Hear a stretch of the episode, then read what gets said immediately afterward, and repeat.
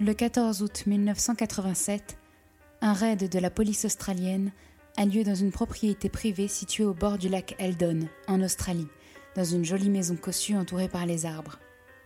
Plusieurs enfants, dont la plupart sont blonds platine et ressemblent aux enfants du film Le village des damnés de 1960, sont emmenés par les forces de l'ordre sans savoir ce qui les attend à l'extérieur, pour une simple et bonne raison, ils ne sont jamais sortis de la propriété avant le jour du raid.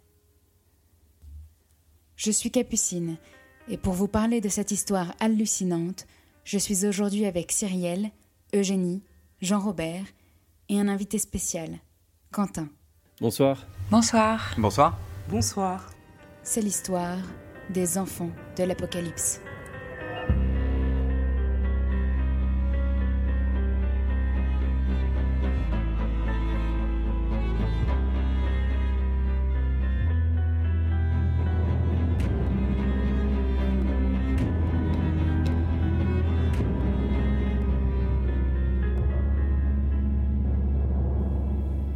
Les années 50, en Australie, un nouveau sport venu d'Inde fait son apparition. Il s'agit du yoga.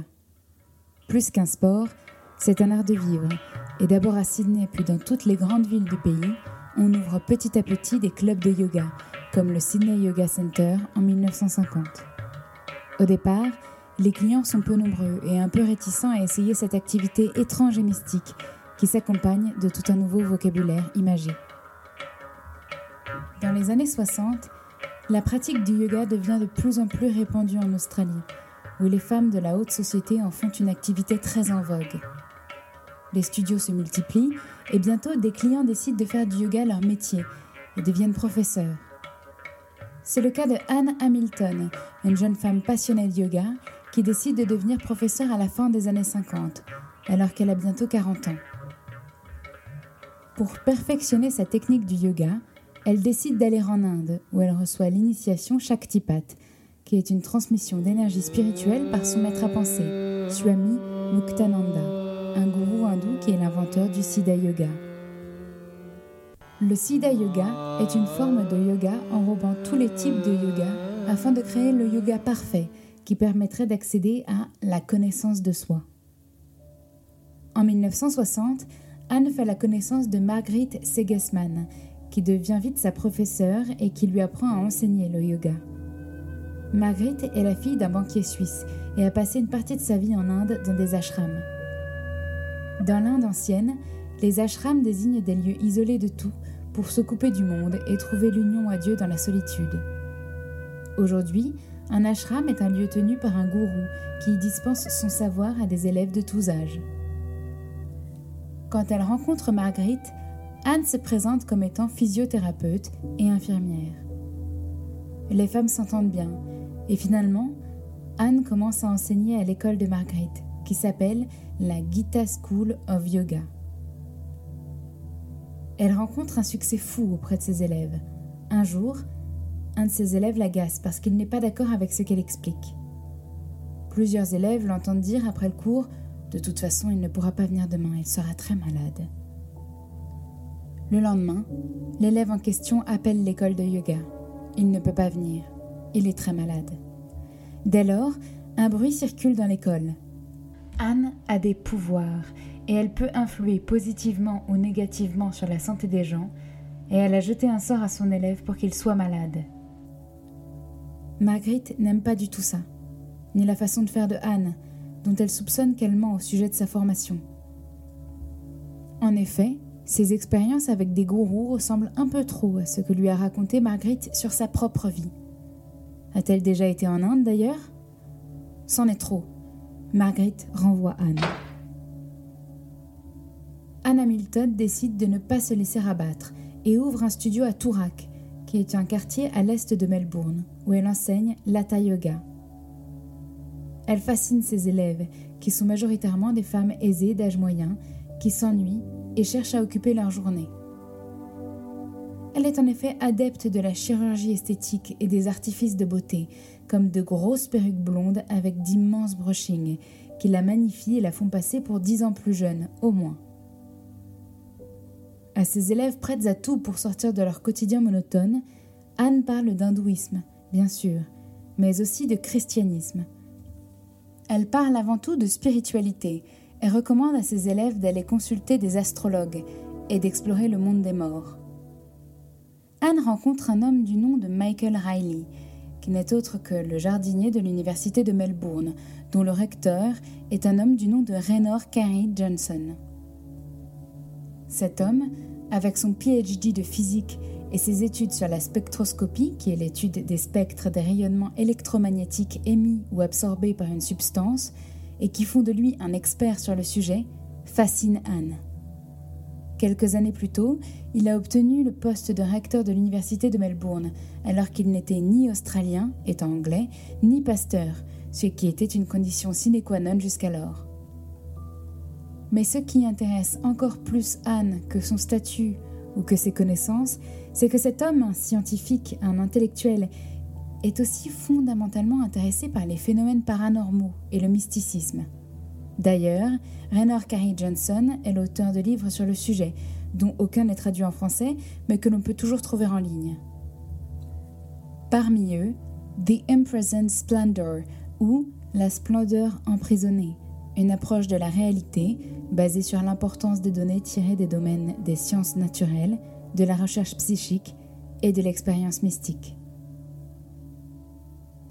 Anne cherche alors à le rencontrer et à l'impressionner à son tour. C'est ainsi que, le 22 décembre 1962, Anne décide de se présenter à Raynor. Elle ne choisit pas d'être introduite par son compagnon de l'époque, jardinier de l'université, mais de faire les choses elle-même. Ainsi, elle se présente au domicile du recteur, qui est surpris par la visite d'une femme qu'il ne connaît pas et dont il n'a en outre jamais entendu parler. Elle lui dit qu'elle a eu des visions au sujet d'un voyage que Raynor et sa femme allaient faire en Inde pendant leurs vacances et qu'elle a vu que sa femme tomberait malade lors de ce voyage. Elle l'avertit des dangers qui pourraient arriver pendant le voyage et lui dit de faire attention. Puis elle s'en va. Raynor Carey Johnson décide de ne pas prêter trop attention aux paroles d'Anne. Après tout, il ne la connaît pas. Pourtant, il est perplexe. Comment cet inconnu, qui paraît saine et équilibré, connaît les plans de voyage qu'il a fait avec son épouse Le couple part tout de même en voyage en Inde, comme prévu. Ils visitent les ashrams de Vinoba Bhave et vont à Calcutta. Là, le couple doit rentrer plus tôt que prévu parce que Marie, l'épouse de Raynor, est tombée malade.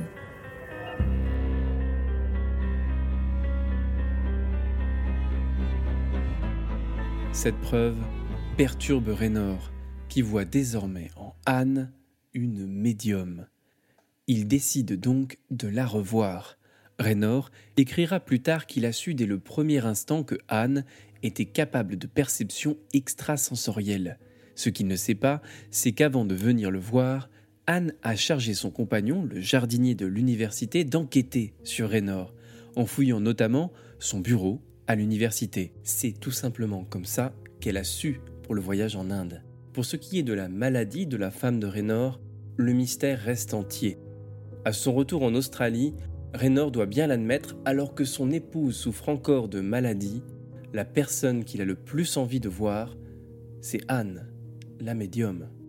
En 1963, Anne organise une cérémonie avec Raynor, sa femme, leur fille et quatre autres personnes. À cette occasion, ils ne vont pas se contenter de réciter des incantations ou d'enfiler des toges, ils vont prendre des champignons hallucinogènes. Tout naturellement, des visions mystiques s'ensuivent. Anne leur apparaît alors comme la réincarnation du Christ. Dès lors, le petit groupe décide de créer une sorte d'alliance, la grande fraternité blanche des initiés et des maîtres. Ce nom fait peut-être référence à la figure de la grande loge blanche, qui, dans des systèmes de croyances apparentés à la théosophie et au New Age, serait constitué d'êtres parfaits, de grande puissance, qui répandraient des enseignements spirituels à travers des humains sélectionnés. Cette idée d'une organisation secrète de mystiques éclairés guidant le développement spirituel de la race humaine, nous pouvons la retracer au siècle des Lumières, par exemple, où une bande d'aristocrates bavarois utopistes fondèrent les Illuminés de Bavière, dans l'espoir de projeter l'humanité dans une nouvelle ère par l'action secrète de quelques hommes sages, de préférence riches et bien nés. Une loge pour les gouverner tous. Le 4 mai 1963, la fille biologique d'Anne, alors âgée de 19 ans, a un grave accident de voiture. Elle se trouve entre la vie et la mort avec une double fracture à la base du crâne. Alors, Anne demande aux membres de son groupe de l'aider. Ils organisent des veillées de prière pour guérir sa fille. Quelques jours plus tard, à la surprise du corps médical, la jeune fille se réveille et n'a aucune lésion profonde, aucune séquelle.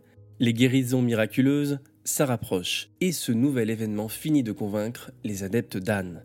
Ainsi, c'est décidé, le groupe formé autour d'elle va changer de nom. De grande fraternité blanche des initiés et des maîtres, le groupe devient tout simplement la famille. Et certaines élèves du cours de yoga d'Anne Hamilton le rejoignent à leur tour, car elles voient en leur professeur un véritable prophète. Quelques mois plus tard, Raynor est renvoyé de l'université de Melbourne pour motif religieux. Le professeur a annoncé rejeter le Christ tel que l'entend le christianisme. Dès lors, il se met à organiser de grandes réceptions chez lui, où il invite toute la haute société. En invité d'honneur, il y a Anne, bien sûr, qui ne manque pas de faire un discours à chaque fois, et à ce moment-là, Raynor n'a qu'un but, faire entendre la bonne parole d'Anne et recruter de nouveaux adeptes dans son mouvement. En 1964, Anne se marie avec Michael Riley, le jardinier. Mais le mariage ne dure pas et le couple se sépare au bout d'un an. En 1965, Anne fait la connaissance d'un psychiatre respecté, le docteur Howard Whittaker. Il conduit alors des expériences dans sa clinique privée de New Haven, en tentant de prouver les bienfaits de l'utilisation du LSD dans le traitement des maladies mentales. Ces résultats ont été publiés dans le journal médical australien en 1964. Fervent admirateur de Freud, Howard Whittaker est persuadé que le LSD, c'est l'avenir. Persuadé et même très persuadé, puisqu'il décide de s'en auto-administrer. Alors, vous vous en doutez, Anne l'apprécie, Anne le manipule, et il finit par rejoindre la famille. À son tour, Howard recrute d'autres membres autour de lui. Parmi eux, deux psychiatres et même la directrice de la clinique privée de New Haven. Quand la directrice meurt, peu après, la clinique devient une association à but non lucratif gérée comme cofiduciaire et exécuteur testamentaire par Anne Hamilton. C'est à la clinique qu'Anne rencontre Bill Byrne, qui y fait même interner son fils pour dépendance à la drogue. Les deux tombent vite amoureux et Bill, encore marié, décide de faire interner sa propre femme, pourtant en parfaite santé et sans aucune raison valable, à la clinique de New Haven, ce qui lui permet ainsi de vivre pleinement sa nouvelle relation. Cet internement n'est bien sûr pas de la volonté de la femme de Bill, mais il n'est rendu possible que par la volonté d'Anne, qui a désormais du pouvoir au sein de la clinique. Bill peut alors tranquillement divorcer pendant que sa femme vit l'horreur dans sa cellule. Les infirmiers et les médecins utilisent le LSD, mais pas seulement. Pour atteindre un niveau de pureté de l'esprit et du corps, les patients sont parfois privés de nourriture et de sommeil et placés dans des salles sans fenêtres ni lumière. L'équipe médicale, totalement endoctrinée par Anne, réunit alors des informations pour manipuler les patients afin de les recruter dans la famille. Anne explique à ses adeptes que l'Apocalypse n'est pas loin. Heureusement, en tant que réincarnation du Christ, elle a le pouvoir de prendre sur elle les péchés de ses fidèles, prendre en charge leurs dettes karmiques. Grâce à elle, ses fidèles auront donc la chance d'être les seuls élus qui survivront à l'Apocalypse. En échange de ce service, elle demande à ses fidèles une obéissance totale et exige d'être appelée The Master, le maître. Anne s'appuie sur trois livres pour enseigner aux fidèles. Le premier est Yoga and the Bible, le yoga du monde divin, qui entend expliquer plusieurs vérités de la Bible à travers le point de vue du yoga, et montrer en quoi le yoga permet d'accéder au divin. Le deuxième est Autobiographie d'un yogi, de Paramahansa Yogananda, qui se veut le témoin des saints de l'Inde moderne et explique comment les authentiques yogis peuvent accomplir des miracles en atteignant la maîtrise totale de l'esprit. Le dernier est un livre de Swami Vivekananda dans lequel l'auteur montre que les miracles existent et que certains faits sont justes, inexplicables. Les trois livres que partage Anne avec ses adeptes permettent donc d'annoncer l'inexplicable et de mettre en lien son exercice du yoga avec sa divinité à elle. En expliquant que l'apocalypse n'est pas loin, Anne révèle à ses fidèles qu'elle peut enfin les aider à terminer leur boucle de réincarnation pour que leur âme trouve enfin le repos. À travers des sessions où Anne administre du LSD à ses fidèles, elle les invite à revivre des traumatismes d'enfance et aussi à découvrir leur vie antérieure pour s'en libérer. Ces séances sont si impressionnantes que les membres de la famille sont prêts à tout pour Anne. Selon eux, elle est la vérité tant attendue. Et cela ravit Anne, qui ne demande alors pas grand-chose de plus que la soumission, la confiance et l'obéissance de ses adeptes. En effet, la devise de la famille est Unseen, Unheard, Unknown, c'est-à-dire invisible, inouï, inconnu, ou pas vu, pas entendu, pas connu, ce qui sous-entend que leur existence doit rester secrète et n'être limitée qu'à un certain nombre d'initiés, faisant ainsi à nouveau écho à l'idée de la grande fraternité blanche. En plus des réceptions organisées par Raynor chez lui, le groupe organise des conférences au Conseil de l'éducation des adultes à Melbourne, intitulées Le macrocosme et le microcosme. Ainsi, Anne recrute beaucoup d'adeptes, ou plus précisément ceux-ci sont recrutés par Raynor et le docteur Whitaker, qui sont tous deux décidés à faire grandir la famille.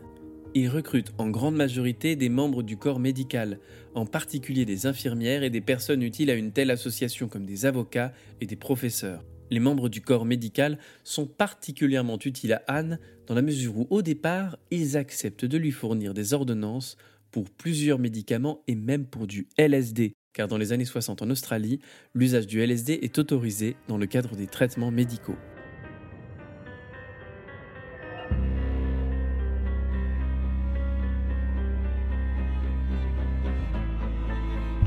En 1968, la famille achète une propriété en banlieue de Melbourne, près de la maison d'Anne et de celle de Raynor, et l'appellent Santiniketan Park. Ils y font construire une salle de réunion. Anne y donne du LSD à ses fidèles, sous la surveillance de deux psychiatres de New Haven, la clinique psychiatrique, avant d'écouter sa parole. Il y a parfois jusqu'à 200 personnes qui viennent, chaque semaine, participer aux réunions d'Anne. Parfois, ils font des lobotomies aux fidèles. Au sujet des séances sous LSD, Raynor écrit dans son journal intime Anne a décidé de s'élever à cet état de conscience élevé, connu des maîtres et des âmes conscientes de Dieu, sous le nom de Samadhi. Son visage est devenu, à mes yeux humains, d'une beauté surnaturelle, et elle a parlé avec autorité et puissance divine, comme on pourrait imaginer que le Christ le ferait, chaque personne comme si elle le faisait individuellement à chacun. Elle a regardé lentement autour d'elle et elle a dit Savez-vous qui je suis? Moi et mon Père sommes un. Je vous donne ma paix. Vous serez mes gourous, chacun de vous. Elle a dit que je ne revivrai jamais une telle visite d'elle en tant que Jésus, mais que ça me permettrait de savoir qu'elle était lui, le maître des maîtres lui-même. Lors de ses sermons, Anne dit Je regarde chacun de vous vous êtes les élus, les initiés. Vous êtes des êtres cosmiques. Vous contemplez le renouveau. Ceci est le moment de renaissance sur une nouvelle planète. On a reçu l'appel et de grandes choses seront faites. Elle dit aussi La professeure de ma mère était une grande amie qui l'a aidée à devenir la personne qu'elle était. Et mère disait toujours que sa professeure lui disait que ceux qui étaient le plus méritants de Dieu iraient le plus loin. Trouver le royaume et aider tout être vivant. Une grande aventure nous attend avec la vie elle-même comme initiatrice. On ne peut pas connaître le divin avant de l'avoir trouvé. Restez humble, vrai, fort, aimant et gentil. Tous les mystiques de tous les temps racontent la même histoire. Fort, confiant et silencieux. Anne annonce à la famille qu'elle a enfin une idée de la date de l'Apocalypse. Celui-ci aura lieu en 1983.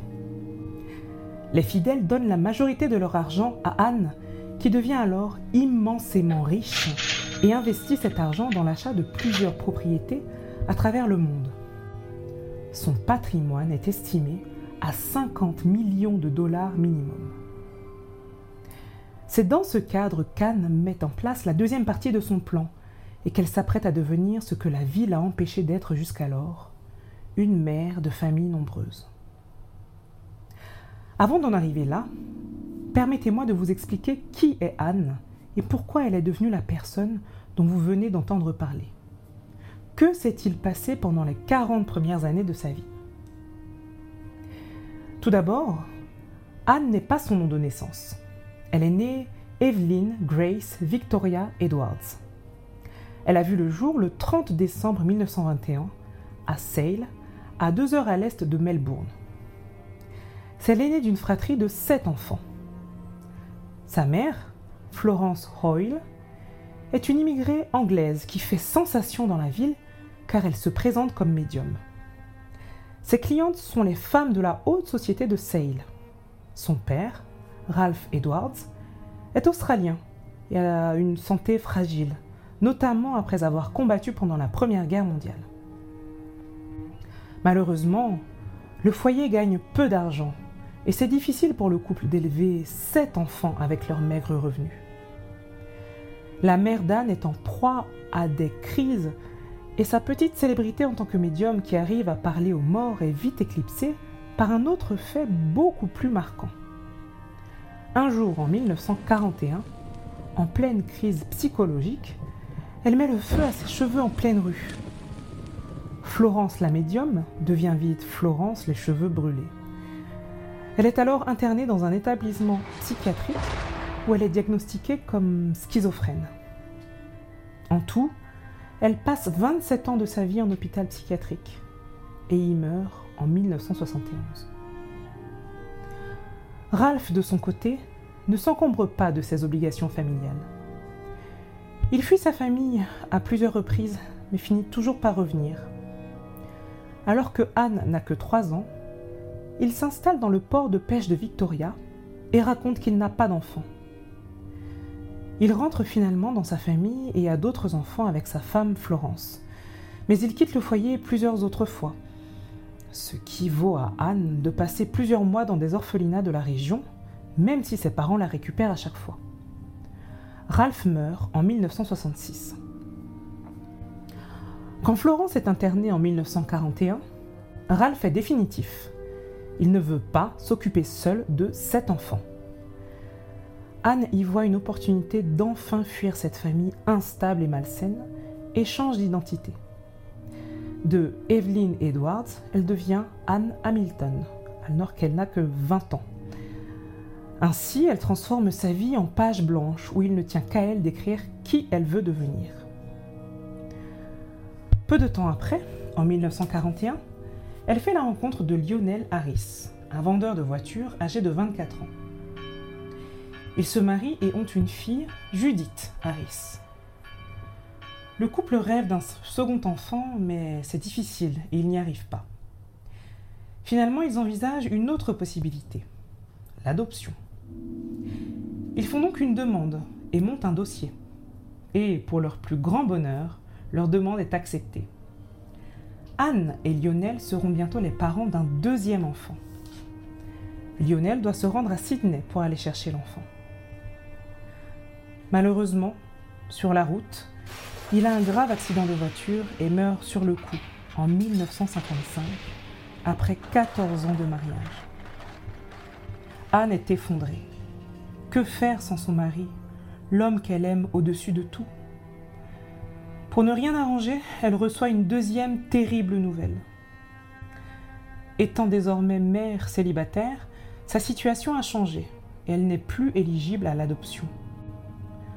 L'enfant que Lionel allait chercher quand il a eu son terrible accident ne sera donc jamais le sien et elle se retrouve seule avec Judith. C'est avec l'argent de Lionel qu'Anne décide de faire de la chirurgie esthétique et de se lancer dans le yoga afin de recommencer sa vie. Anne n'a en effet jamais travaillé et a à sa charge une fille, Judith. Anne cache à tout le monde son passé. à ses adeptes notamment. La chirurgie esthétique l'a complètement transformée. De brune aux lèvres naturellement charnues, aux yeux ronds et aux sourcils droits, elle est passée à blonde platine au front immense, notamment pour supporter les grosses perruques qu'elle porte, aux sourcils hauts et arqués et aux lèvres gonflées. De jeune femme classique aux boucles brunes, elle est devenue une blonde audacieuse, avec un brushing démesuré.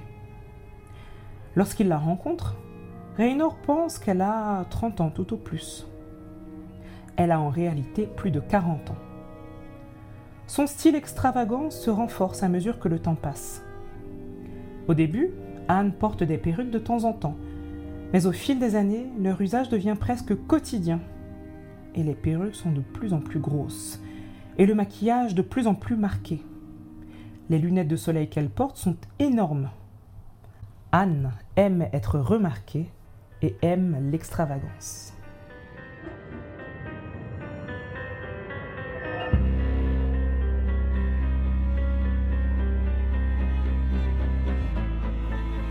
Raynor, le plus fidèle adepte d'Anne, tient un journal intime au cours de ces années. Une section de ce journal s'appelle Laissez les petits-enfants venir à moi. Dans cette section, il écrit Considérée comme une organisation, avec une aide dévouée et sacrificielle, elle est stupéfiante dans ses perspectives. Et pourtant, elle a été planifiée avec la rigueur nécessaire à son ampleur, et avec la conscience requise par la responsabilité de son entreprise. Seul un grand maître, à la fois à l'aise dans ce monde et dans le suivant, aurait pu espérer mener à bien un tel projet. Cela se résumait ainsi un groupe d'enfants. Certains étaient déjà nés ici, d'autres encore à naître, ont été réunis, nourris, adoptés formés dès le début de leur vie dans des conditions aussi idéales que possible. Leur santé était surveillée, et tous les aspects de leur bien-être et de leur éducation étaient pris en compte et pris en charge. Avant qu'ils ne viennent, le maître savait où et quand et à quels parents il se présenterait, et quelles seraient les qualités qu'il garderait de leur vie antérieure on peut dire sans risque qu'il est certain que l'ère future les verra, ou qu'ils resteront de l'ombre comme des gardiens qui continueront l'œuvre que le maître a mis en place dans plusieurs endroits du monde. Le plan d'Anne est donc lié à des enfants, ou du moins c'est comme ça qu'elle explique à ses fidèles. Anne commence à annoncer aux gens qu'elle est enceinte. Elle se fait faire sur mesure des vêtements de grossesse, et ses adeptes ont la joie de voir son ventre s'arrondir. Mais tout ça est une ruse. Anne porte de faux ventres, qu'elle change de taille pour faire croire à de véritables grossesses. La réalité est tellement sombre qu'elle ne paraît pas crédible. Et pourtant. Anne veut des enfants. Elle en veut à tout prix. Mais en 1969, Anne a 47 ans et subit elle aussi les lois de la nature. Elle n'est plus en mesure d'avoir des enfants. Alors elle va demander à ses adeptes de l'aider. Les infirmières et les médecins doivent prendre des bébés à la naissance, en annonçant à leur mère que les enfants sont malheureusement morts-nés. Les avocats falsifient les documents d'adoption. De cette façon, Anne adopte illégalement au moins 14 enfants entre 1969 et 1975. Les adeptes qui ne sont pas concernés par le vol d'enfants pensent qu'ils sont des enfants d'Anne. À vrai dire, tous les adeptes pensent qu'Anne est la mère biologique d'au moins un des enfants, car tous pensent qu'elle est beaucoup plus jeune que son âge réel et qu'elle porte en continu des faux ventres de femmes enceintes. Les enfants portent le nom d'Hamilton Byrne. Le nom d'emprunt que s'est choisi Anne est Byrne, le nom de son mari Bill. D'ailleurs, elle et Bill changent tous deux de nom en prenant Hamilton Byrne aussi. Anne dit bien sûr aux enfants qu'elle est leur mère. Mais pour certains, c'est plus difficile à croire, car étant de parents divers, ils ne se ressemblent pas tous. De fait, les mesures sont radicales pour faire croire aux enfants et aux adeptes qu'ils appartiennent tous à la même famille. À certains enfants, on décolore les cheveux en blond platine, et on leur coupe les cheveux en coupe au carré avec une mini-frange. Le rôle des enfants au sein de la famille est clair. Les enfants sont les héritiers de Anne sur Terre, destinés à faire perdurer son message après l'Apocalypse, dont ils seraient les survivants. Et c'est là qu'on se met à les appeler les enfants de l'Apocalypse les enfants sont scolarisés à la maison, dans la propriété de Kailama, l'une des propriétés de la famille située sur le lac Aidon. Les enfants sont surveillement surveillés, autant d'un point de vue psychique que physique. Ce qu'on connaît aujourd'hui de ce que les enfants ont vécu au sein de la famille repose principalement sur des témoignages de ces enfants et sur des témoignages d'anciens membres. Voici comment se déroule une journée pour les enfants dans la propriété de Kailama. Les enfants sont réveillés à 6 heures du matin. Ils doivent se lever et faire leur lit. Les filles se douchent un jour et les garçons le lendemain. Ensuite, ils font du hatha yoga pendant une heure.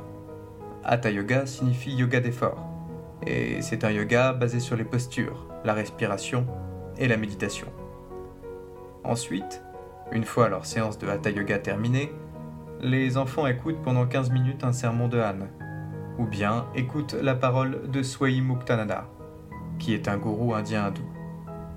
Après cela, les enfants chantent des mantras pendant 15 minutes.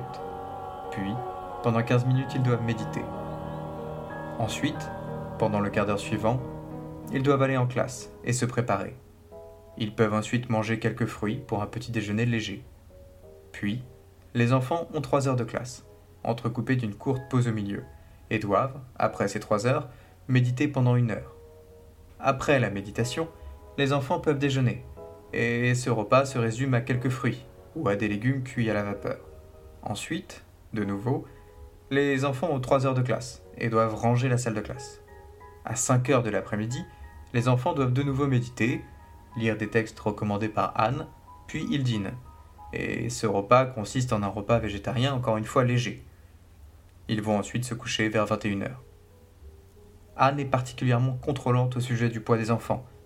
Ils sont régulièrement pesés, et s'ils ont un peu grossi, Anne les met au régime forcé, en ne les nourrissant pas, parfois, pendant plusieurs jours d'affilée. Pour ne pas subir cette punition, certains enfants se font vomir avant les peser. À 11 ans, un des enfants ne mesure qu'un mètre vingt et ne pèse que 20 kilos. Les enfants souffrent profondément du manque de nourriture. Certains mangent des graines pour oiseaux qui sont sur la propriété, tandis que d'autres mangent de l'herbe. Certains encore, plus enhardis, volent de la nourriture aux adultes et mangent en cachette. Aux filles, on apprend à détester leur corps pubère. Les menstruations sont montrées du doigt comme quelque chose de sale, et les filles se sentent régulièrement humiliées par la famille.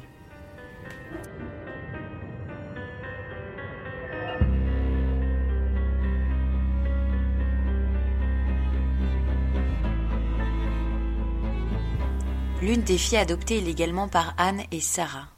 Sarah est la fille biologique d'une adolescente qui met sa fille à l'adoption à la naissance.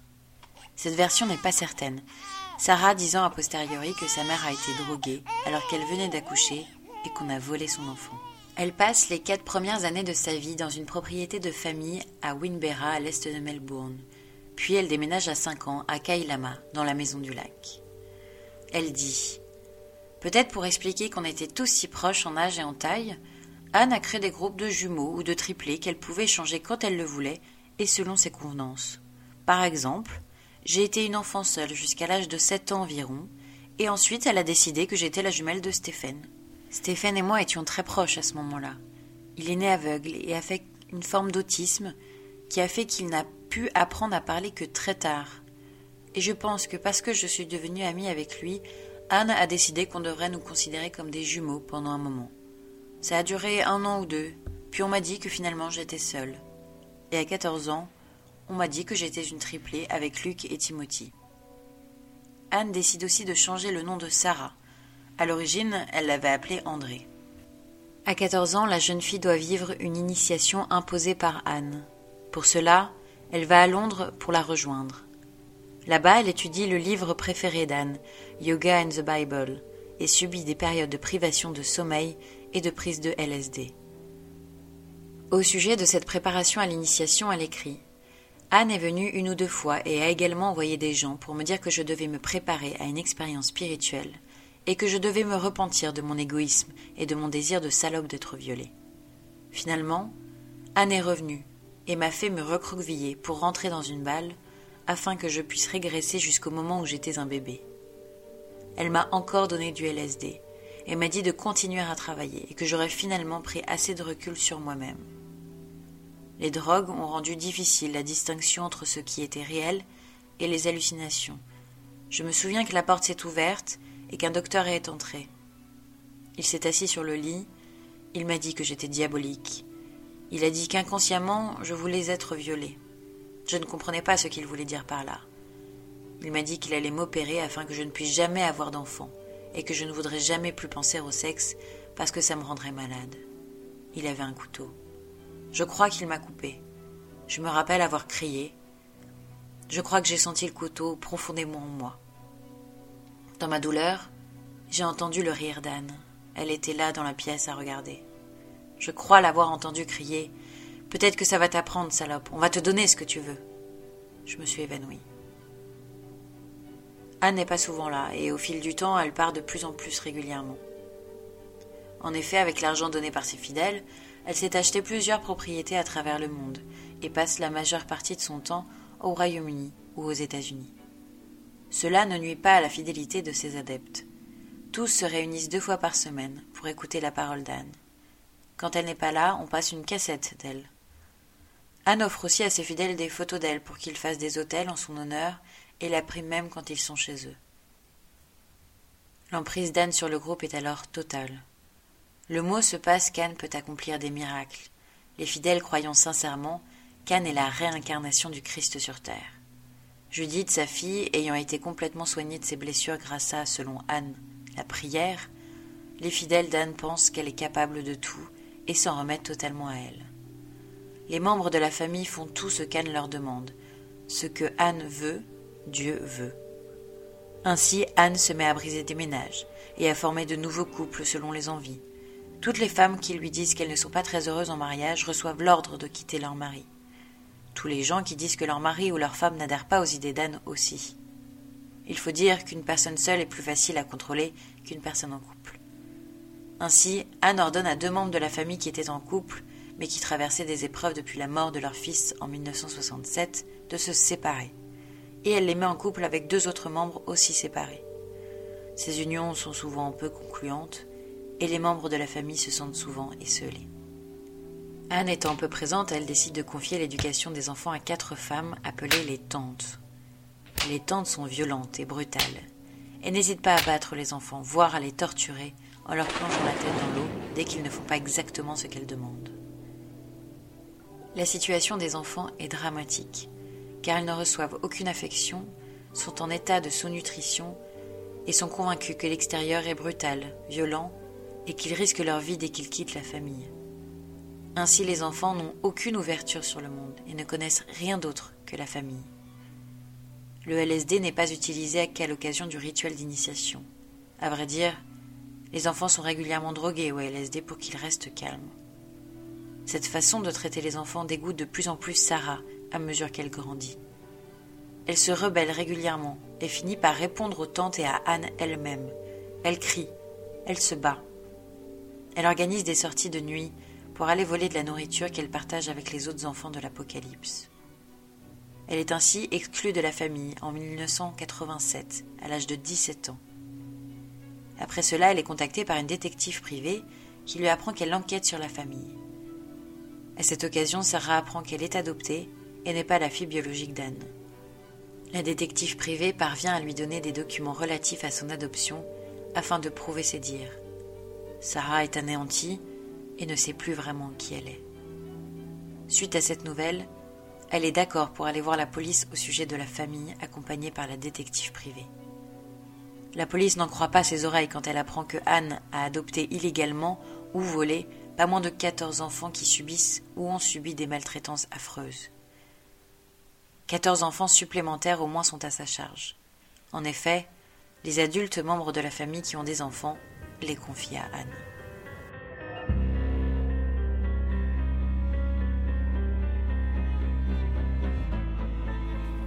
Le 14 août 1987, la police lance donc un raid sur la propriété de Kailama. Les enfants sont emmenés et placés dans des foyers. Sarah l'est aussi. Les tantes sont arrêtées et poursuivi en justice. Les membres de la famille témoignent des fraudes pour obtenir les enfants et des demandes d'Anne. À ce moment-là, Anne est à l'étranger avec Bill, son mari. La première année après leur libération, la petite fille qui ne faisait qu'un mètre vingt à 11 ans grandit très vite et gagne plus de 10 cm en une année. En 1993, Anne et Bill sont extradés des États-Unis pour l'Australie. Finalement, ils n'ont qu'une amende pour avoir fait de faux témoignages pour trois des adoptions illégales, dont celle de Sarah, et ont chacun une amende de 5000 dollars. Ils ne sont jamais emprisonnés, ni même poursuivis de nouveau. La raison d'une telle clémence de la justice australienne laisse songeur. En 1995, Sarah écrit un livre appelé Unseen, Unheard, Unknown sur son enfance dans la famille. Il est publié chez Penguin. Elle étudie la médecine et devient médecin. Elle travaille dans plusieurs hôpitaux de Melbourne et part à plusieurs reprises dans des missions volontaires pour aider des enfants en Inde et en Thaïlande. Elle est diagnostiquée avec un trouble de la personnalité bipolaire et un syndrome de stress post-traumatique. Profondément traumatisée par son enfance, elle tente plusieurs fois de se suicider. En 2008, une nouvelle tentative de suicide résulte à une infection qui conduit à l'amputation d'une de ses jambes. Elle doit désormais se déplacer en fauteuil roulant. En 2001, Sarah va rendre visite à Bill avant sa mort. En 2009, le Herald Sun veut organiser une rencontre entre Sarah et Anne, alors âgée de 87 ans. À cette occasion, Anne, ravagée par la chirurgie esthétique, dit qu'elle est heureuse de retrouver sa fille préférée et qu'elle est désormais prête à mourir. Elle porte de grosses lunettes à verre fumé, porte une grosse quantité de gloss, une perruque blonde mal ajustée, un grand collier de perles et une sorte de sweatshirt bleu trop grand pour elle. Elle dit que les gens qui ont dit qu'elle battait les enfants sont des connards de menteurs. Elle ne reconnaît aucune maltraitance vis-à-vis des enfants, et à la question Combien des enfants avez-vous porté dans votre ventre elle dit qu'elle ne sait plus, mais qu'on peut dire qu'il y en a eu au moins neuf. Quand le journaliste lui lit un passage du livre de Sarah, assise à quelques mètres d'elle, où celle-ci décrit un moment où elle s'est fait battre par Anne à l'aide de son escarpin à talons aiguilles, où elle raconte qu'après 20 ou 30 coups de talon d'Anne dans le dos, Bill a pris le relais pour la frapper à main nue et a frappé sa tête contre le mur, Anne répond seulement Les enfants inventent des choses. Quand le journaliste lui demande si elle est diabolique, Anne répond Ça dépend ce que vous entendez par là. Sarah, qui a choisi le nom de famille Moore, indique qu'elle aime Anne, mais qu'elle a des sentiments partagés parce qu'elle la tient pour responsable de nombreuses maltraitances. Anne, quant à elle, dit qu'elle n'est pas responsable, mais que les tantes le sont, profitant de son absence pour s'en prendre aux enfants. Sarah pense que Anne ne voulait pas faire le mal au début et avait de nobles intentions en adoptant les enfants, espérant réparer son enfance malheureuse en sauvant d'autres enfants. En 2009, Sarah devient bouddhiste et explique qu'elle a enfin trouvé la paix. Elle meurt en mai 2016 d'une insuffisance cardiaque. Anne, quant à elle, est envoyée dans une maison de retraite de Melbourne en 2013 parce qu'elle souffre de démence. Dès lors, ce qui reste de la famille se dispute pour trouver un héritier à Anne. Le 13 juin 2019, Anne Hamilton Byrne meurt à l'âge de 87 ans. L'ex de Mann, le policier chargé de l'enquête sur la famille, désormais à la retraite, dit à cette occasion La réaction normale quand vous recevez des nouvelles concernant la mort de quelqu'un est la tristesse. C'est le contraire pour moi aujourd'hui. Aujourd'hui est un grand jour, parce que maintenant elle est morte. Elle peut maintenant pourrir en enfer. Elle a affecté tant de vies avec ses envies diaboliques. Je n'ai pas versé une seule larme, pas une seule. Elle a laissé derrière elle une montagne de vies brisées, de gens ruinés. Et la seule chose positive que j'ai vue est que les anciens enfants qui ont été victimes d'horribles choses qu'elle avait faites sont maintenant allés de l'avant et sont des gens bien.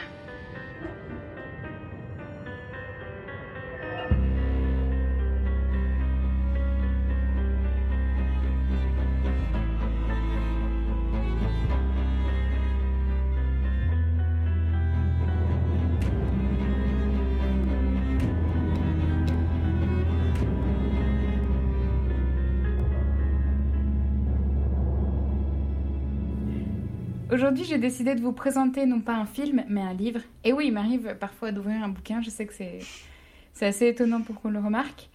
Mais d'abord, laissez-moi vous présenter notre invité spécial du jour. Il s'agit de Quentin Bruet-Ferréol. Bonsoir Quentin et merci d'être parmi nous. Bonsoir, ravi d'être là. Bonsoir Quentin. Bonsoir. Bonsoir.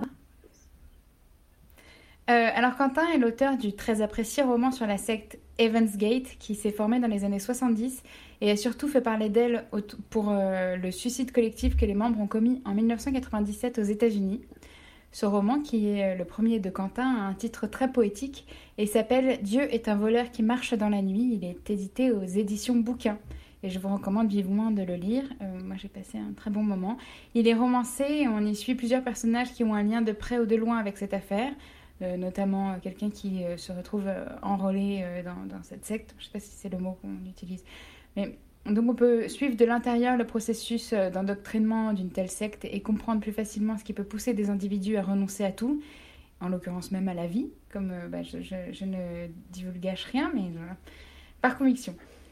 j'ai lu le livre cet été avec beaucoup de plaisir, j'y ai appris beaucoup de choses sur le fonctionnement très codifié d'une secte comme Evans Gate, je vais pas mentir, cette lecture été difficile par, par moments parce que, croyez-le ou non, j'aime pas les histoires qui se finissent mal. ça, surprend beaucoup, mais... Mais bon, là, on commence par la découverte des corps et évidemment, euh, on se doute un peu. Euh, L'histoire n'est pas très heureuse. Ça va, oui. Oh, ça commence mal, mais ah. Ah. la fin est un peu différente. Oui, mais je veux dire, c'est dur, tu vois, parce que tu sais quand même vers quoi tu te diriges. Il y a pas, tu sais, tu peux pas dire, et en fait, tout était un rêve. Tu vois, c'est. D'une certaine façon, on pourrait, parce que pour eux, c'est ce qu'ils pensent. Hmm. Ils pensent être partis dans le oui, paradis. Mais, mais pour leur famille, je ne crois pas. Pour leur famille, non. Ça donne envie, en tout cas. Euh, c'est clair. Mais donc voilà, malgré tout, euh, Quentin, tu as réussi un tour de force. C'est garder un ton presque léger tout du long, en incarnant, en incarnant tes personnages et en mettant en lumière euh, les conflits intérieurs de tes personnages d'une manière euh, assez légère malgré tout et je trouve que c'était super et donc je te félicite et je te remercie infiniment d'être euh, avec nous ce soir. Merci pour tout. Merci beaucoup. alors ma question d'aujourd'hui c'est pensez-vous qu'avec les bons leviers, n'importe qui peut être victime d'une secte? Donc, est-ce qu'il y a selon vous des traits de caractère qui sont nécessaires pour, pouvoir être la victime d'un groupe Non pas que on veuille l'être, mais, mais je veux dire, est-ce qu'il faut, est-ce que c'est, est-ce que les victimes, enfin, est-ce qu'on dit les victimes? Est-ce que les, les suiveurs, ah, là j'ai du mal, hein. est-ce que les suiveurs sont forcément, euh, ont forcément des traits de caractère mm. communs, comme on peut dire que par exemple mm. euh, euh, tous les mm. tueurs en série ont certains traits de caractère communs?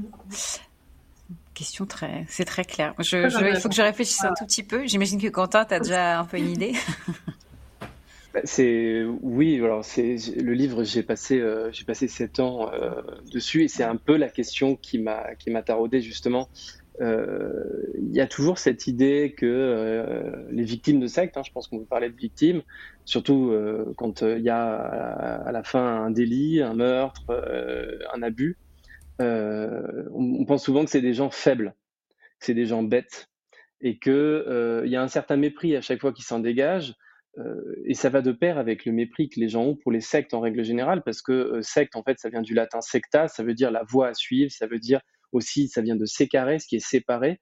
Et donc, en fait, c'est les gens qui ne pensent pas comme nous sont des idiots. C'est un peu cette idée-là qu'on a à chaque fois quand on se dit, ben voilà, euh, le trait commun des victimes de secte, c'est que c'est des crétins. c'est absolument faux. Et là, vraiment, tous les sociologues, toutes les études le montrent. C'est très dur de recruter quelqu'un dans une secte c'est la raison pour laquelle, quand les sectes recrutent quelqu'un, elles recrutent pas des crétins. C'est vraiment compliqué, d'autant plus que euh, le profil de secte habituellement, euh, c'est justement plutôt des idéalistes, des utopistes, c'est des gens qui croient en quelque chose. Et c'est vraiment les personnages euh, dont tu parlais tout à l'heure, dont je raconte la vie dans mon livre. En fait, ça se passe dans les années 70, ils ont les cheveux longs, c'est des utopistes, ils fument, ils rêvent, ils adorent, ils ont, ils ont, ils ont lu le livre des morts, ils ont lu tout, tout, toutes les bouquins des 70, ils rêvent de quelque chose. Et c'est par là qu'ils se font attraper. Et c'est du coup le paradoxe, c'est que c'est souvent des, des, un peu des intellos qui cherchent la vérité ailleurs et qui se disent qu'ils peuvent changer le monde. Et c'est par là qu'on les attrape. Et c'est par là qu'on les attrape à plein d'égards parce que, euh, par exemple, euh, on peut prendre d'autres suicides collectifs. Par exemple, je sais pas si vous connaissez bien vos suicides collectifs, mais il y a le suicide de Jonestown, par exemple. C'est un sujet qu'on adore. Voilà, moi je les collectionne, donc c'est un peu ma, ma, petite perversion. Il y, a, il y, a, le suicide de Jonestown, c'est 1000 morts. Ah, horrible. Et c'est le plus grand dans l'histoire du monde. Evans Gate, c'est le plus grand sur le sol américain. Et la différence, c'est que Johnstown, en fait, ils ont été attirés par le refus d'une Amérique euh, raciste. Euh, C'était beaucoup un rêve, justement, euh, antiraciste, un rêve de métissage, un endroit, un abri contre le capitalisme. Et c'est par là que Jim Jones les a attrapés. Et donc, vraiment, et c'est ça que j'ai essayé de développer dans le livre, c'est que tout le monde peut être victime de secte. Si vous faites partie de ces gens, j'ai envie de dire, qui ont, qui ont un espoir, qui, ont, croient que les choses peuvent être meilleures, et c'est par là qu'ils vous attrapent. Et c'est pour ça que c'est un, sujet très actuel, parce que euh, voilà, les gourous euh, continuent de, se, de prendre des nouveaux habits aujourd'hui, euh, le médecin en particulier, le coach, le thérapeute, un ami qui vous veut du bien. Donc moi, je pense vraiment que ça peut arriver à tout le monde. Euh, merci pour ta réponse, Quentin. Je regrette que tu aies répondu. C'est ça, parce, parce que, que là, bah, voilà. Game. C'est clair. J'ai passé. C'est vrai que c'est un sujet que j'aime beaucoup. Bon, en même temps, ça fait 7 ans. Enfin, t'as passé 7 ans sur le bouquin. Euh, J'ai envie de dire, heureusement aussi que voilà, qu'il est capable de nous en parler comme ça. Alors moi, je passe derrière, comme ça, ça sera fait. Merci. Euh, évidemment, évidemment, euh, j'abonde dans ton sens. Et, euh, et, je suis totalement d'accord sur le fait que n'importe qui peut vraiment euh, être victime d'une secte. Euh, en fait, je, moi, je vois vraiment ça comme une, une espèce de, de, de, convergence de plein de facteurs je pense qu'il faut être dans une espèce de phase dans ta vie où tu peux être un peu, j'en sais rien, un peu justement déprimé, avoir perdu ton boulot, avoir perdu ta femme, j'en sais rien, te tourner vers, comme il dit, comme tu le disais Quentin, vers un idéal euh, de vie, et puis comme par hasard, il va, enfin ou pas d'ailleurs, tu vas rencontrer une personne qui justement va répondre à cet idéal, et, euh, et cette personne sous le, couvert, sous couvert de te vouloir du bien va petit à petit t'emmener dans un, dans, dans, voilà, dans, dans une voie que tu aurais peut-être pas euh, envisagée, mais effectivement, je pense que c'est plein de facteurs de, vie qui font que bah, à ce moment-là, il y a une faille et il s'engouffre dans la faille en fait. Donc, euh, donc je suis assez d'accord avec ça. On est tous susceptibles, vulnérables, même en ayant souvent on se dit mais la famille n'a rien vu ou la famille n'a pas essayé d'aider ou euh, la famille n'a pas essayé de tirer une sonnette, sonnette d'alarme.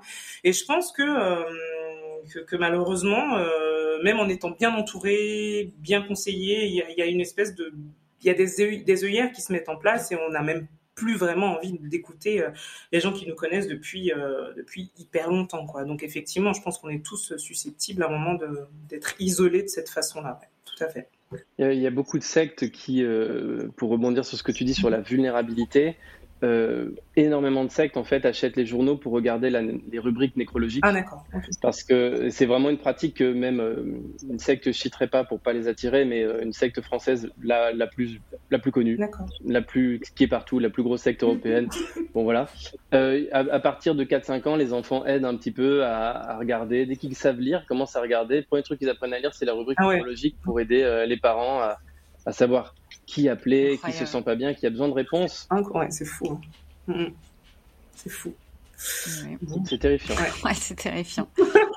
Mais du coup, moi, enfin, euh, j'imagine qu'il y a beaucoup de parallèles qui se font peut-être abusivement euh, euh, avec euh, la religion en général. Mais euh, du coup, moi, j'ai quand même aussi plein d'histoires où, comme tu disais, Cyril, les cas de figure où tu as besoin de te tourner vers une communauté aussi. Donc euh, mmh. là, bon après, euh, ça, le fonctionnement est pas vraiment le même, mais euh, mais tout ça, c'est une croyance en fait. Et, et du coup, moi, le, la, la, question que je me pose, c'est tous ces gens qui euh, peut-être sont, sont, particulièrement souvent très intelligents, euh, enfin plutôt une, une éducation, euh, des études à, à, quel moment, euh, enfin, il n'y a pas des, des, déclics parce que il y a euh, là dans l'histoire de notre affaire, euh, Anne Hamilton, elle est vue comme vraiment comme euh, un, un, dieu.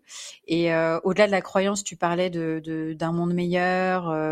ça, je, je, le comprends bien. Ce que je comprends un peu moins, c'est de, de, croire que quelqu'un fait des miracles jusqu'au point, enfin moi, moi, enfin voilà, il y a, y a, des religions où on croit que voilà, il y a des miracles, mais il y a tout un autour, il y a beaucoup de choses et on peut être, euh, je sais pas, par exemple catholique sans forcément croire au miracle. Il y a beaucoup de nuances. Et là, j'ai l'impression qu'il n'y a pas vraiment de nuances, qu'on est à fond dans le truc.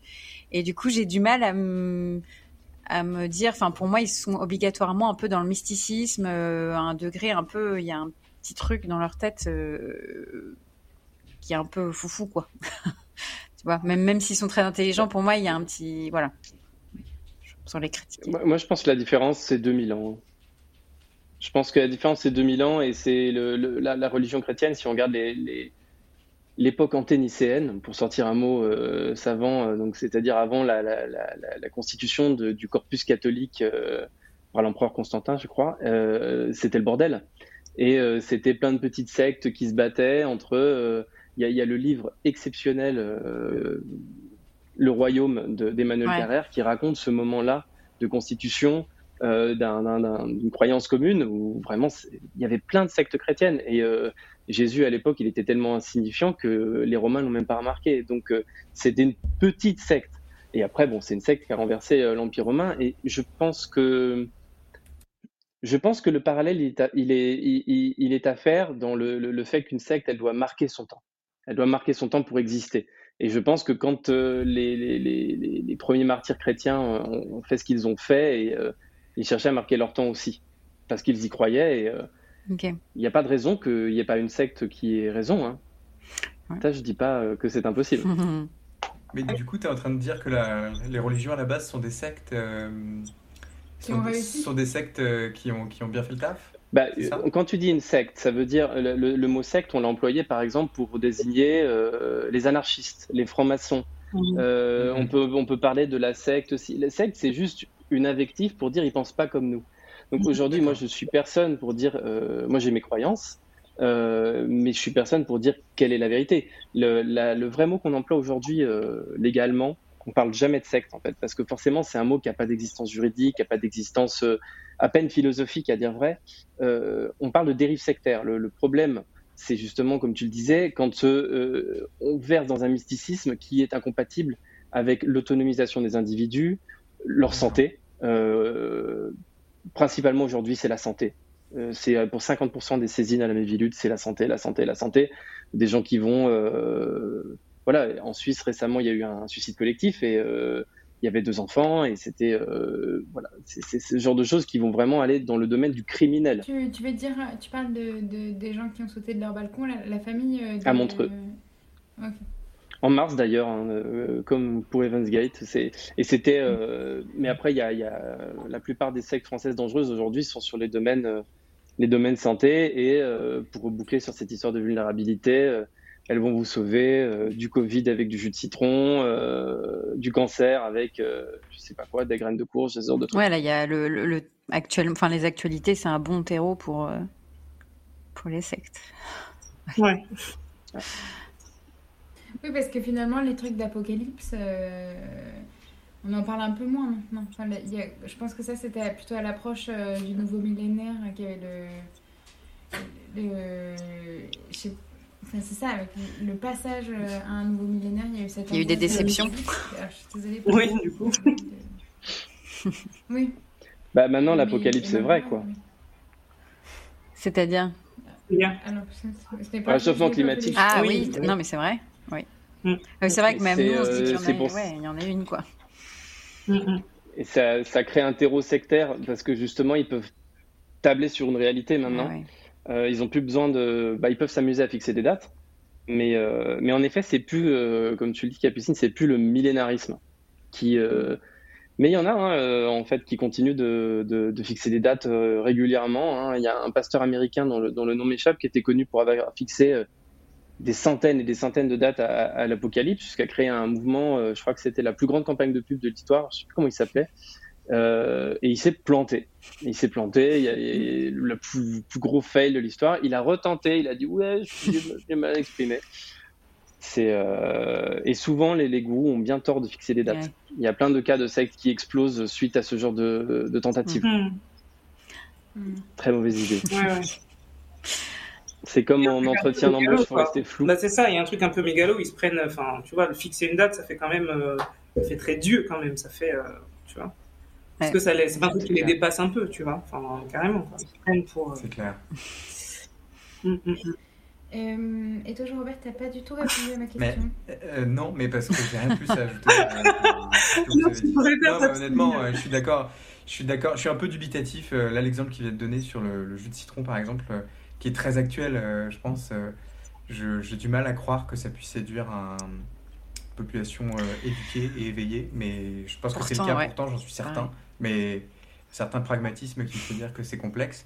Et moi, j'avais une question plutôt sur l'aspect juridique, mais Quentin m'a mmh. devancé en, en expliquant qu'il n'y avait, pas de, avait pas de définition juridique pour une secte, en fait. C'était des dérives qui étaient qui permettait d'arrêter le mouvement, j'imagine, plus que son, son existence en tant que. On ne peut pas interdire des dérives sectaires. Oui, parce que euh, dans l'absolu, euh, tout, tout, groupe que tu crées peut être considéré comme une secte si, si tant est qu'il ne fait pas de mal. Mais qu'est-ce qui différencie euh, le groupe le groupe des amateurs de pétanque, de Fouilly-sur-Saône, qui font des. Est-ce qu'il y a un leader dans ton, euh, dans ton association? Bah oui, il y a le président de l'association, c'est euh, Roland euh, qui organise des sessions, des camps, et, il dit aux gens écoutez, si vous voulez être bon en pétanque, il faut que vous arrêtiez de la viande rouge et tout ça. Mhm. en quoi ça, c'est différent d'un type qui te dit bon bah moi je suis Dieu et puis et puis on vit tous en harmonie s'il si, fait mal en fait dans l'absolu. Et la drogue là-dedans parce qu'il y a je je sais plus, on avait écouté un podcast avec Capucine sur les sectes. C'est quand même souvent l'utilisation de la drogue, peut-être moins aujourd'hui, mais est-ce que ça joue un rôle important euh, Peut-être plus dans les années 70, j'en sais rien. Euh, non. Non, je, cherche, je, cherche des exemples. Il y a, il y a des utilisations de. Bah, par exemple, aujourd'hui, il, y a tout un, il y a tout un tas de mouvements autour des expériences avec euh, le DMT, l'ayahuasca. Il y a un. Mm. Il y a, y des sectes autour de, de l'ayahuasca, mais sous, un autre nom là, qui, se répandent en France aujourd'hui. C'est euh, souvent l'idée de, s'ouvrir, d'ouvrir les portes de la perception. C'est Aldous Huxley, c'est les années 70. Euh, il y a pas mal de choses, mais c'est pas. Euh, c'est pour ça que j'ai trouvé cette histoire quand même que vraiment vous m'avez fait découvrir, parce que je n'avais jamais entendu parler d'elle. Je l'ai trouvée assez exceptionnelle en, termes de de loufoquerie, quoi. Parce que je, à ce niveau-là, il y en a. Moi, je les collectionne et celle-là, elle est quand même assez remarquable. À quel point elle coche euh, un nombre de cases. Euh, ah non, mais euh, là, moi, je, je, entre les enfants peroxydés, le LSD, le, le, le fait qu'elle les manipule en se faisant passer pour Jésus, en leur, enfin, elle est, elle est. C'est ça que je trouve incroyable avec cette histoire de sexe, c'est que ça va c'est le maximum à chaque fois on peut pas trouver des histoires plus bizarres que quand on mélange violence, sexualité, euh, spiritualité. Euh, mm. C'est là où tout explose et c'est pour ça que ça révèle à chaque fois des, choses sur l'être humain et donc sur ce dont on est véritablement capable et que je trouve ça euh, mm. passionnant. Mais, mais je suis d'accord qu'il y a quand même une connexion entre Anna Milton Burn et un groupe de pétanque. et c'est finalement, il y a un livre génial d'une linguiste américaine qui s'appelle Amanda Mantel, qui s'appelle Cultish, et elle explique que pour elle, les, sectes, en fait, c'est un spectre. C'est pas euh, secte ou pas secte. En fait, euh, pour, parler d'un cours de pétanque, il y a une salle de gym américaine, une marque de gym américaine qui s'appelle Soul Cycle, et qui a été épinglée par plein de gens pour ses aspects euh, sectaires. Donc euh, c'est tout à fait possible. Il y a dans les, pratiques de communication, les pratiques des marques, euh, les pratiques politiques, des dynamiques qui sont extrêmement sectaires. Il y a des partis politiques qui ont déjà été épinglés pour leur aspect euh, sectaire. Jacques Cheminade. il y a eu une commission d'enquête de la Mivilude sur les femmes. Donc il n'y a pas un truc, un, barrage comme ça. Mais il y a un corpus de lois, donc forcément des délits classiques. Et là, les enfants sont hyper protégés, mais la situation est très complexe et après sur la loi euh, sur les abus de pouvoir, et les, forcément qui s'applique tout particulièrement aux enfants. Parce que c'est quand même ce qui me marque dans cette histoire, c'est le, le sort des enfants qui est. Euh, qui, euh, voilà, il y a beaucoup de sectes qui sont. Les sectes adorent les enfants. Mm. Plein de raisons, mais là, c'est enfin, c'est terrible, ce qui leur arrive et c'est terrible qu'elles ne soient pas punies. Ouais, c'est ça en fait. Qu'elles ne soient pas punies, c'est écœurant. C'est écœurant. Presque. Mais, bah non, mais je vais pas dire drôle, mais je veux dire, je trouve ça Enfin, la liste des, délits et des, crimes est longue comme le bras. C'est un truc hallucinant et ils étaient complètement euh, tranquilles. Et en effet, ils n'ont rien eu. Et on ne sait pas trop pourquoi. Et, et c'est ça qui m'aide, c'est que. Enfin, on, s'offusque de moindres trucs euh, à, juste titre, hein. Mais là, c'est tellement que finalement, ça a l'air presque. Ouais, plus c'est gros, relativement. Enfin, je dirais quand même des gens qui se sont fait ah lobotomiser, machin. Mais sûrement par manque de, de preuves vraiment. Euh, tangible. Pourtant, le, fait qu'un enfant mesure 1m20 et pèse 20 kg euh, quelques années oui, ça, devrait être pas mal quand même. Comme ça. Mais, euh, ou, des parents à qui on a dit que leur enfant était mort-né. Alors pas du tout. Mais elle avait l'air de rejeter beaucoup la faute sur, euh, sur d'autres aussi. Non, en fait, ils ont pu prouver que, que des... elle a été arrêtée, enfin condamnée que pour de falsification de ah documents d'adoption. Donc en fait, ils n'ont rien prouvé. Donc ils n'ont rien prouvé. Après, c'est que les témoignages des gens. Qui n'ont pas suffi. C'est quand même terrible. Mais je pense qu'il y avait des trucs de prescription, machin. Et, euh, et peut-être qu'il y a eu de, de l'argent sous la table. Moi, je, je, ne sais pas, mais je trouve ça quand même choquant. Bon, maintenant, elle est morte, elle est morte. oui. Enfin, elle a vécu, elle a vécu longtemps. Hein. Elle a vécu, quoi. Ouais, c'est clair. C'est terrible parce que je devrais peut-être pas le dire, mais d'une certaine manière, moi, j'ai regardé son interview et elle m'a fait penser à ma grand-mère paternelle. Ah, ça y est, c'est le moment terrible. Euh, et, ça m'a choqué. Sa voix, enfin, je sais pas, il y a plusieurs trucs. Alors qu'elle nous avait pas. Mais j'ai l'addiction, je sais pas. Mais bon, tous ces gens, c'est peut-être. Euh, bon. voilà. J'ai des gens de la famille. Voilà, hein Donc, euh, en tout cas, c'était oui, non, t'inquiète pas, Capucine. Non, oublie. C'est pas grave. C'est pas grave. C'est pas grave. intéressant. Ouais, ouais. On bipera. Non, mais en tout cas, c'est, merci beaucoup, Quentin, parce que merci, Capucine, bah pour cette euh, très, belle, très, très, belle affaire et Quentin pour euh, tes éclairages. Moi, j'ai des questions à poser quand ah. même. J'ai une question à poser à Quentin. Euh, c'est selon toi, Quentin, qui, qui quand même, tu connais très bien. Est-ce qu'il y a des qualités euh, à avoir, des qualités sine qua non à avoir pour euh, être leader d'une secte? Si oui, peux-tu nous les dire? Bah, C'est le moment Et aussi nous donner les astuces pour ne pas se faire épingler, si toutefois on voulait monter une secte sans violence, mais avec, euh, avec de, de la main d'argent. Exactement. Mm. Moi, j'ai l'impression que tu as un projet. C'est surtout ça. Elle a à chaque fois un projet, à chaque fois elle essaye de comprendre comment y a un truc, on arrive à faire ça. D'abord la photo, les podcasts, le monde. C'est ça le. Mais je dirais que le premier truc pour être gourou, c'est quand même d'avoir envie. Hein. Parce que autant elle, elle s'en sort pas trop mal, mais la plupart du temps, euh, euh, on pose jamais cette question, mais euh, est-ce que les gourous c'est une bonne situation? Franchement, pas terrible. Hein. la plupart du temps, ils finissent suicidés à 50 ans. Alors, ils font des méfaits bien plus terribles que ce qu'ils que leur Soral mais c'est extrêmement compliqué. Ça se termine mal, euh, ça termine derrière les barreaux, ça termine. Euh, c'est assez rare qu'ils finissent parce qu'ils vont trop loin. Attends, parce que là, on parle des sectes dont on parle. On parle pas des sectes de Micheline qui a enrôlé tous ses potes, qui, leur donne, qui lui donnent son argent. mais, même, mais même les scientologues. Alors moi, je parle d'un truc que je maîtrise très peu, mais il me semble qu'ils sont un paquet de Attention. Euh, assez fort. Ouais, mais contre... Ron Hubbard, il est mort. ils l'ont laissé crever sur son, sur son yacht. On ne sait ah. même pas s'ils l'ont pas buté. Ah et derrière, euh, c'est un, il y a un documentaire génial qui s'appelle Going Clear que je vous recommande chaudement. Mais ce qui est incroyable, c'est que euh, Hubbard, il était plus très chaud. Il commençait un petit peu à, il était pas contre, mais bon, il était, euh, il était un peu dissonant avec le, le, patron David Miscavige. Et donc, on ne sait pas ce qui s'est passé. Il a fini par mourir euh, dans des circonstances apparemment très douloureuses. Et David Miscavige a annoncé qu'il il n'était pas mort, il était passé au niveau supérieur, au niveau supérieur de la formation en scientologie. Et donc après, il s'est lancé dans la commercialisation de cette, euh, de cette stratégie pour... Euh, honnêtement, euh, on peut faire du supérieur, ça revient tout le temps. Hein Parce que c'est aussi dans, dans, ton livre, le niveau supérieur. Oui, en fait, c'est, je pense que c'est... Aujourd'hui, les gens, ils veulent contrôler tout. Nous, on veut contrôler notre vie, on veut contrôler notre vie spirituelle. Et ce qu'il faut fournir, donc ça, pour se faire de l'argent, c'est un avancement c'est faire du management. C'est proposer aux gens, dans leur vie qui est linéaire et qui se termine dans la tombe, l'idée que euh, il faut suivre cette étape et tu vas ouvrir les portes du paradis. Il faut suivre cinq étapes pour devenir quelqu'un de parfait. Et une fois que tu réussis à leur faire comprendre que c'est toi qui détiens la clé des différentes étapes et que tu es le, gourou, c'est-à-dire le maître, hein, c'est vraiment ça ce que ça veut dire en, sanskrit, euh, là tu peux commencer à passer à la caisse enregistreuse c'est ce qu'ils ont fait dans, mon livre, hein. c'est Evans Gate. Finalement, ce sont des gens qui se sont dit, on va arrêter d'être des humains, on va tout passer sous contrôle, et une fois qu'on aura tout contrôlé, on pourra avoir la clé du paradis. Parce que c'est ça l'idée de leur secte, c'est euh, on sortira de notre véhicule, c'est pas un corps, c'est un véhicule, et on ouvrira la porte du paradis et on aura, on aura masterisé ça. Euh, la vie est un challenge, la vie est un examen à passer. La vie n'est pas un truc qu'on vit, la vie est un truc qu'on va réussir à vaincre.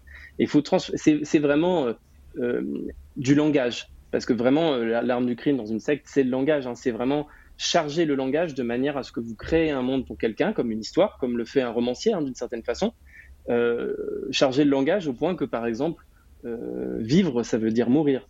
Euh, quand Jim Jones, hein, je vous parlais de Johnstown, encourageait les mères à tuer leurs enfants en leur donnant du poison, il leur disait soyez gentils avec votre enfant. Ça voulait dire tuez-les. Donc ça, c'est quand tu as vraiment réussi à passer dans, la tête des gens. Et tu disais tout à l'heure, plus c'est gros, plus ça passe. Et je pense que ça, c'est ça, c'est vraiment le. Euh, bien sûr, il faut. On en a parlé tout à l'heure. Il faut canaliser le besoin de croire des gens, trouver les gens qui ont besoin de croire. Et là, c'est ça le principal. Hein. C'est ce qu'elle a fait très bien d'ailleurs, Anna Milton, parce qu'elle a commencé à recruter dans des cours de yoga. Alors, je ne dis pas que tous les gens qui vont au yoga, moi, je suis, il y a des plein de faux yoga, je ne suis pas, euh, voilà.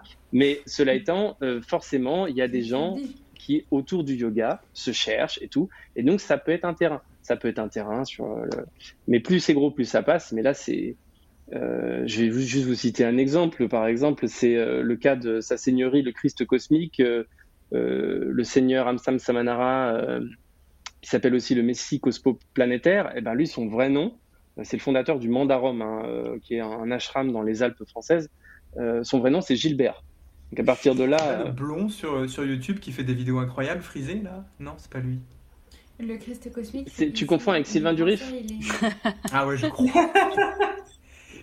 il est. Suivez-le sur TikTok, il est en train de créer son village en Afrique. Ah, Extraordinaire. Euh, non, c'est Gilbert Bourdin qui est le fondateur du Mandarum, qui était un, un, pédophile euh, notoire et ah. qui, euh, et qui donc a réussi à se faire passer pour un, messie interplanétaire et, et il disait aux gens qu'il pratiquait une technique qui s'appelle l'épuisement cognitif ça, tu peux le pratiquer. Et c'est ce que faisait Hamilton Burns, c'est-à-dire qu'il donnait aux gens des tâches à faire en continu. Et quand vous êtes épuisé, vous ne réfléchissez pas. Donc, il leur disait que, l'ashram était sous attaque permanente de lémuriens de l'espace. En des lémuriens, ça semble ridicule, mais c'est une notion théosophique. Euh, Anna Hamilton Burns aimait ça beaucoup. Euh, et donc, il se mettait à, se défendre contre les lémuriens dans les champs, euh, regardés par les paysans du coin, Incroyable. Donc plus c'est gros, plus ça passe quoi. Et Anne Hamilton Burns, c'est ce qu'elle fait à ses enfants. C'est raconté dans l'histoire. Euh, leur journée, euh, réveillée à 6 heures, yoga, euh, machin. Ils avaient absolument pas le temps de réfléchir. Et mm. Quand cette jeune femme à la fin, elle a le temps. Pendant la méditation, tu peux réfléchir quand même. C'est vrai. C'est vrai que la méditation, tu peux réfléchir. Mm. Mais, mais je pense que la qualité première dans, dans ce que tu décris, c'est quand même accepter de passer beaucoup de temps avec des gens et leur parler. Et ça, je pense que je l'ai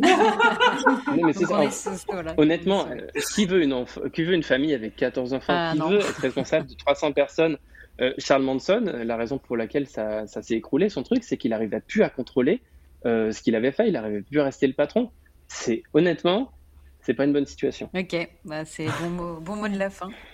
Mais sinon, il faut faire une, sorte de secte digitale où on parle pas trop aux gens. Ça pas marcher. Où on les endoctrine. Là, comme le, le truc, tu te souviens, euh, Jean-Blanc, on avait écouté un podcast sur euh, un type euh, qui est aux États-Unis qui fait des trucs de formation, de développement personnel. Bien sûr. Je sais plus comment il s'appelle ce type. Je sais plus non plus, on est allé voir sur internet après. Oui, ça, il y en a plein aux États-Unis, des mecs qui font ça. ils vendent des, des formations qui les 3 jours à 2000 dollars et tu vas. Et en fait, c'est que du merchandising et finalement, tu il y a un type qui avait fait ça et il disait, mais moi, je, il avait l'air intelligent, euh, malin, euh, normal, en effet. Et il disait, mais moi, j'y allais en me disant, c'est un malade, c'est un truc de malade, mais on m'a offert un, des passes, donc je vais voir. Et il dit, en fait, à la fin, je ne savais plus qui j'étais, je ne savais plus comment je m'appelais. Et, euh, je me disais, il faut que je me rachète une formation. Oui, c'était la perte de l'esprit critique qui était assez étonnante mm. dans le processus. Si tu veux moins de socialiser, il y a le MLM. Ça, c'est top. Je sais pas si vous voyez Jean-Pierre Fanguin. Non. Jean-Pierre Fanguin, c'est la vidéo du gars qui sort de sa Porsche et qui dit euh, la question elle est vite répondue. Ah, oui. Euh, bonjour, ah, entrepreneur. Bah, ça, c'est très très proche de la secte parce qu'en fait, ils vendent des. C'est une technique de marketing qui consiste à te vendre un package pour te permettre d'en vendre à d'autres. Donc en gros, c'est un schéma pyramidal. C'est une pyramide. Et comme les gens sont prisonniers après financièrement parce qu'ils ont payé, euh, ils doivent continuer. Et donc le piège se referme, euh, se referme sur eux de façon euh, très durable. Et je ne pense pas que ça nécessite beaucoup d'entretien et de socialisation une fois que la chose est lancée. Oui, mais là, ça fait de la peine. Oui, parce qu'avant, ça faisait pas de ah, D'autant plus qu'ils il cible les jeunes. Il cible les jeunes. Il, là, pendant le Covid, beaucoup de jeunes ont essayé de, de, faire fortune avec le MLM et se sont ruinés. Qu'est-ce qu'il vend, lui, ce, ce monsieur? Parce que je ne savais même pas que c'était qu'il vendait un truc. Des formations pour devenir riche. Ah. Ah, le secret étant de, de, de, séduire d'autres gens. D'accord, ok. okay. Bah, t'as pas, pas, ton schéma idéal encore, Capucine, malheureusement. Mais je vais y réfléchir. C'est que j'aurais trouvé des techniques euh, de manipulation. Déjà, j'ai essayé de faire des techniques de manipulation pour séduire les hommes quand j'étais plus jeune et ça marchait. Wow. Attends, vas-y, raconte. Euh... Laquelle? Là, je pense qu'on peut être parti pour. pour non, là, ce sera le sujet d'un autre podcast. Alors, vraiment, comment trouver l'amour, enfin, séduire la personne que vous visez à tous les coups.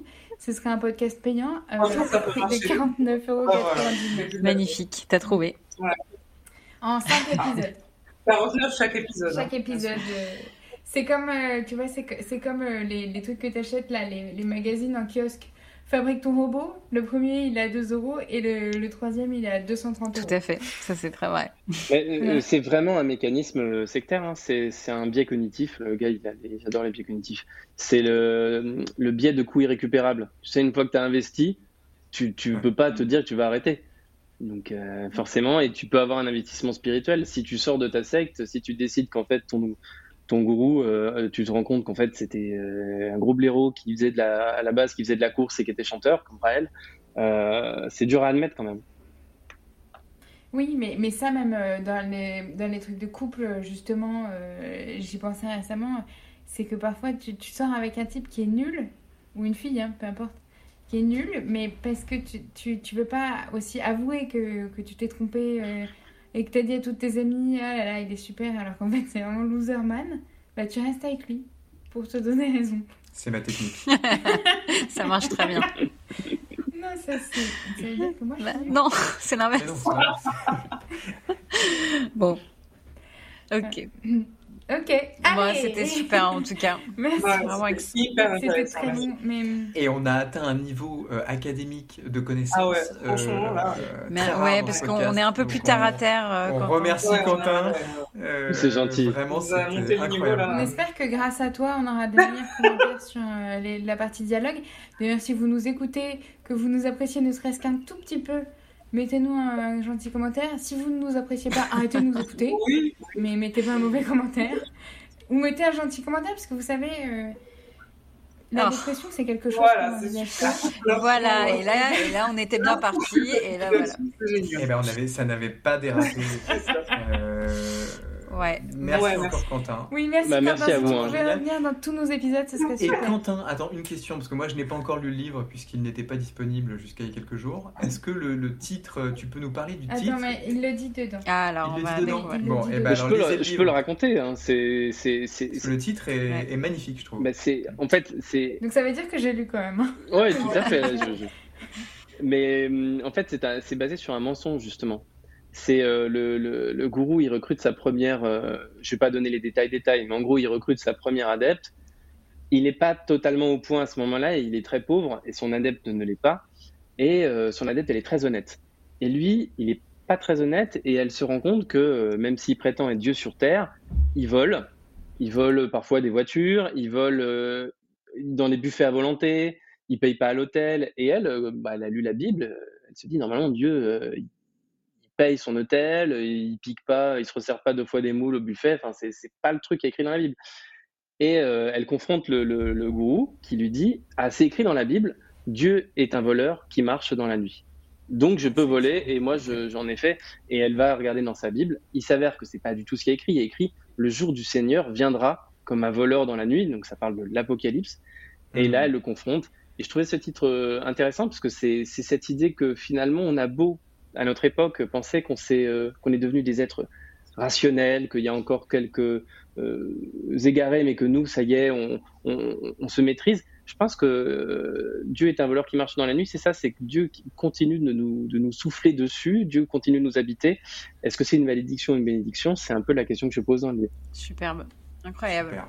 C'est une très très bonne réponse. C'est une très bonne Merci. réponse et je pense que c'est une magnifique ouais. conclusion. Oui. Merci pour la question. Honnêtement, si tu veux, si tu veux revenir euh, bah avec plaisir. à chaque Quand épisode, euh, disons à tous, Tu es le bien. Moi, je reviens si on parle de trucs euh, un petit peu. Ouais, s'il y, a y a de la secte, je suis euh, tout à fait partant. Des dimensions. Excuse-moi, un, un, homme qui tue sa femme, ça ne t'intéresse pas? un homme qui tue sa femme, mais ça arrive tout le temps. Mais avec, mais avec plein, avec plein de. Ah oui, on essaie de trouver des affaires intéressantes. Et en fait, on pensait qu'il était gentil, mais en fait, il n'était pas gentil. Il faut qu'il y ait un aspect magique, ésotérique. Euh, moi, c'est plutôt ces sujets-là. Genre, il tue sa femme parce que euh, il y a un fait entré l'accusé qui est génial, c'est l'affaire Guibal. C'est un mec qui tue sa femme parce qu'il est mou du sifflet. Enfin, il tue pas sa femme. Il brûle une femme parce qu'une voyante lui a dit qu'il était mou du sifflet avec sa femme actuelle oh parce qu'il était envoûté par une ex de quand il était au lycée. Ah d'accord, ce genre d'affaire. voilà, ça, ça c'est incroyable. Quoi. Une voyante qui lui ordonne d'aller cramer euh, son ex du lycée, là je... Ok, je... on voit. On voit. J'ai l'air enthousiaste. C'est toujours dur d'avoir l'air enthousiaste sur des affaires horribles. C'est le problème. Bah, un je, peu trouve ça horrible, mais je trouve ça passionnant. ok. Euh, non mais c'est terrible, pour, terrible pour la famille, mais euh, après... Voilà. c'est l'heure de vous dire. J'ai un petit truc quand même à ajouter euh, sur l'affaire que j'ai remarqué, c'est que dans le, dans le carnet du docteur Raynor, je crois que c'est euh, euh, vers la fin de l'histoire, il note un truc, il a une partie où il explique le rapport aux enfants. Et il y a écrit Laissez venir à moi les petits-enfants c'est une citation de la Bible. ça recoupe un petit mhm. peu le rapport secte. C'est Matthieu, mhm. j'ai regardé Matthieu 19, je sais pas quoi. Euh, laissez venir à moi les petits enfants, car il faut leur ressembler pour entrer au royaume de Dieu. C'est tout à fait ça les sectes, c'est devenons tous des enfants. Euh, et aussi, moi, je voulais dire que ça n'a rien à voir, mais je, trouve que Raynor écrit très mal, si je peux me permettre. Putain, ça balance. ouais, c'est pas, pas évident les trades. non, mais c'était pas. Ouais, non, non, mais j'ai lu en anglais déjà, je trouvais que c'était mal écrit. Donc euh, voilà, c'est tout ce que je voulais dire. Merci, bonsoir. Allez, euh, merci beaucoup. Eh ben, merci infiniment pour cette invitation en tout cas. Euh, je rappelle le, titre de ton roman euh, qui s'appelle Dieu est un marcheur. non, un voleur qui marche dans la nuit. À chaque fois, je confonds. Aux éditions bouquins. Dieu, Dieu, est macroniste. non, mais Dieu est un voleur qui marche dans la nuit. Aux éditions bouquins. et c'est non seulement c'est un livre très agréable à lire, mais en plus c'est plutôt un bel objet. C'est ce que j'allais dire. Oui. Hmm. Le livre, alors je l'ai lu chez le coiffeur l'autre jour. Et je dois dire que je, je me la racontais avec euh, l'objet parce que je le trouvais beau. Et je me disais, ils doivent penser que je suis une intellectuelle. Même pour une fois, le petit, je peux commencer par ce petit bandeau qui mettent dessus promotionnel est plutôt cool. Avec l'image qui a été choisie, est plutôt belle. C'est le gourou. Dans toute sa splendeur. Très bien. Ouais, il, est, il est terrifiant. En tout cas, euh, ouais. Félicitations et puis merci à tous et merci à Evan Nojarémon et Noémie Dourneau pour notre générique. Voilà. Merci beaucoup. merci à tous. Bonsoir à tous, à bientôt. Au.